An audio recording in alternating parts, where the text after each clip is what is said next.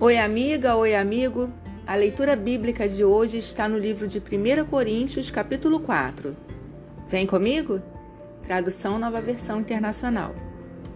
Portanto, que todos nos considerem como servos de Cristo e encarregados dos mistérios de Deus.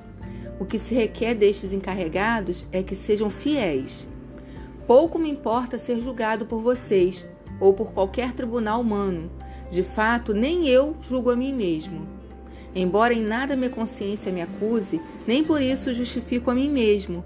O Senhor é quem me julga. Portanto, não julguem nada antes da hora devida. Esperem até que o Senhor venha. Ele trará à luz o que está oculto nas trevas e manifestará as intenções dos corações. Nessa ocasião, cada um receberá de Deus a sua aprovação. Irmãos, apliquei essas coisas a mim e a Apolo por amor a vocês, para que aprendam de nós o que significa. Não ultrapassem o que está escrito.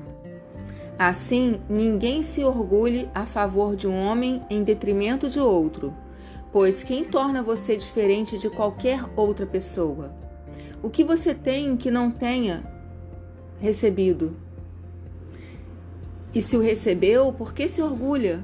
como se assim não fosse.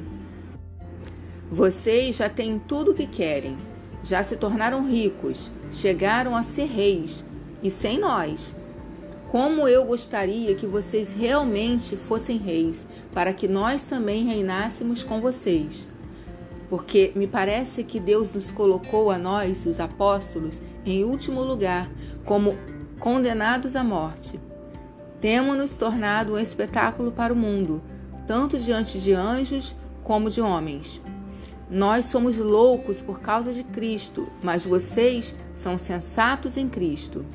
Nós somos fracos, mas vocês são fortes. Vocês são respeitados, mas nós somos desprezados. Até agora estamos passando fome, sede e necessidade de roupas.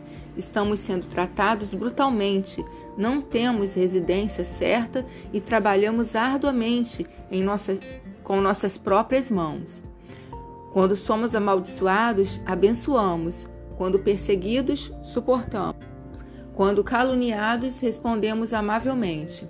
Até agora nos tornamos a escória da terra, o lixo do mundo. Não estou tentando envergonhá-los ao escrever estas coisas, mas procuro diverti-los como a meus filhos amados. Embora possam ter dez mil tutores em Cristo, vocês não têm muitos pais, pois em Cristo Jesus eu mesmo gerei por meio do Evangelho. Portanto, suplico-lhes que sejam meus imitadores. Por essa razão, estou lhes enviando Timóteo, meu filho amado e fiel no Senhor, o qual lhes trará a lembrança a minha maneira de viver em Cristo Jesus, de acordo com o que eu ensino por toda parte, em todas as igrejas. Alguns de vocês se tornarão arrogantes, como se eu não fosse mais visitá-los.